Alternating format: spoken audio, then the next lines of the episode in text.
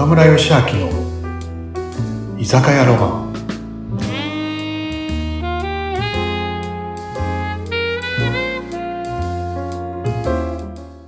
ナミさん、皆さん、今夜もこんばんは。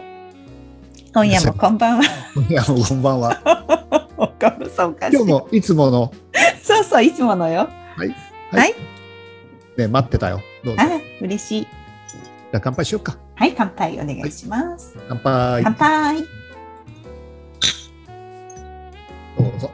はい、ありがとうございます。うーん、やっぱりね。あ、ほっとしました。あ、ほっとした。岡村さん。もう毎回本当になんかお腹いっぱいになる。あ、いい意味でね、お腹いっぱいになって、なんかこう心が洗われる話をね、してくれて。うんなんか、うん最近そういえば岡村さんとこ行ってないんですけど、岡村さんとこのおすすめ料理、最近なんだろう？何ですか？おすすめ料理か。うん。まあでもね、あの、まあ、やっぱお袋がね、もう昔からやって、あの、作ったおふお袋の味でね、うん。おでんとか、もつ煮とかあるんだけど、うん。でもね、僕ね、よくね、お客さんにね、岡村さんのこうおすすめって何ですか？って言われるとね、僕ね、うちの子たちですって言うんですよお素敵。地盤はうちの子たち。こううん。おすすめですって言うんだよね。うんうんうんでもこれ僕、あの、本当冗談じゃなくて、まあ、僕の居酒屋作りは、なんかこう、人で呼べる居酒屋作りをしたかったんで、うん。っていうかね、まあ今もそうなんだけど、なんかこう、岡村の何々を食べに行こうというよりも、岡村の誰々に会いに行こうって、岡村さんに会いに行こうとか、岡村の何々君に会いに行こうってお店作りをすごくしたくて、うん、まあそれはもうね、本当うちのお袋がそうだったんだよね。うん、うんまあ前にもちょっと話したことあるかもしれないけど、ああ、うちのお袋がやってた時のお店って、お袋の料理を食べに来てたんじゃなくて、お袋に会いに来てたんだってすごい思って、うん、うん、うん。まあ、居酒屋っていうのは僕にとってね、第二の家庭で、やっぱりっていうのがあるからね、うん、うん、うん。ほっとするところっていうね、のがあるから、だからね、僕は本当、人に会いに来るところが第二あの居酒屋っていうのがすごくあってね、それを突き詰めてきたね。うん、うん。でもね、なんかね、昨日かな、一昨日ミーティングでそんな話もしたんだけど、ある方の先生の勉強会に行った時にね、はい。講師の方が、はい。皆さんの会社もしくはお店の売りの商品って何ですか？って、ちょっと紙に書いてもらえません、ノートに書いてくださいっていうね、売りの商品。はい。あ、そうかって、売りの商品だから、じゃあ僕は50年続くもつ煮とか、お袋のおでんとか、うんキンキンに冷えた生ビールとか、こういうふうに。書いてったらね、あ、売りの商品だから。うん、うん。でね、じゃあ皆さん一人一人ね、発表してくださいって言って僕発表したり、じゃあ木工屋さんの社長がね、うちの売りの商品はヒノキで作ったお風呂ですとかね、うん。こう、うちの美容院はなんかこうヘアカラーのこの色ですとかね、うん。なんかこの自慢のカットですみたいないろんなね、ことを言ういろんな社長さんがね、でみんな発表した後に、その講師の方が先生がね、皆さんが、皆さん社長がそんな考え方だから、あなたのお店や会社は衰退していくんですっていきなり怒り始めたわけ。うん、うん、うん。みんな、なんで怒られるのって僕も思うんだよね。はいだって僕はいの商品を言ってって言う言ってくれ、書けって言うから、もつ煮とか書いてるじゃないですか。はい。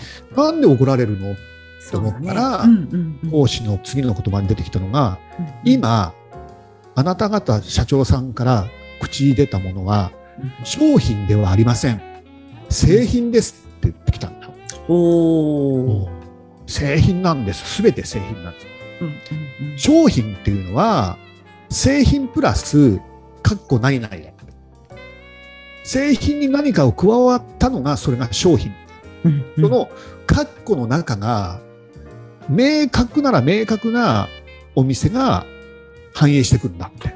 それが口コミになってくるんだっていう話を聞いたんだね。うん、うん、うん。なるほどなと思って、うんうんそこのカッコは、じゃあ僕は人とか元気とか活気だったんだよね。あそう。だから、あ、そうかって。だから、口コミって、ね、岡村の皆さん、ね、知ってると思うけど岡村の子たちってみんな元気だよねだったりみんなイケメンだよねだったり、うんね、活気あるよねってでも料理もそうだけどやっぱそういうことが口コミになってくんで、うんうんうんうんそう。だからね今日もねいろんな方が聞いてくれてると思うんだけどね。なんかいろんな商売やってて、うん。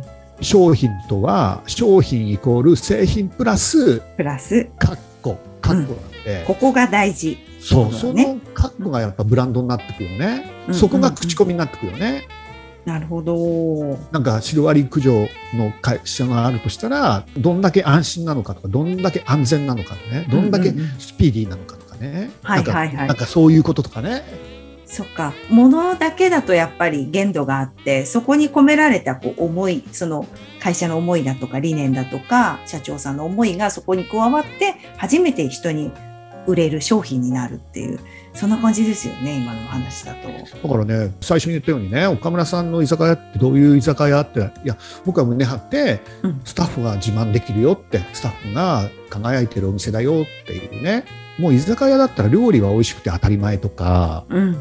ね、美容師さんだったらカットはうまくて当たり前とかそうですね。そうなんだねケーキ屋さんだったらケーキは美味しくて当たり前っていう今まずいとこないですから。そうそれプラス、うんうんうん。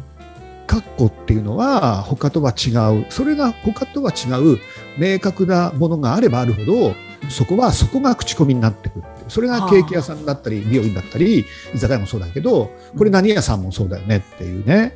うんうんうんうん、確かに、今だから商品とかもそそれこそ居酒屋さんの味とかもそんな変なよっぽどまずいとかそういうとこないですよね。ほとんどみんなどこも美味しいんだけどなんでじゃあそこの店に行くのかなって考えた時にやっぱりそこに行ってほっとする人がいるとか元気がいいとか自分も元気になるとか。やっぱりそこに人だと思うな。スタッフにもねうん。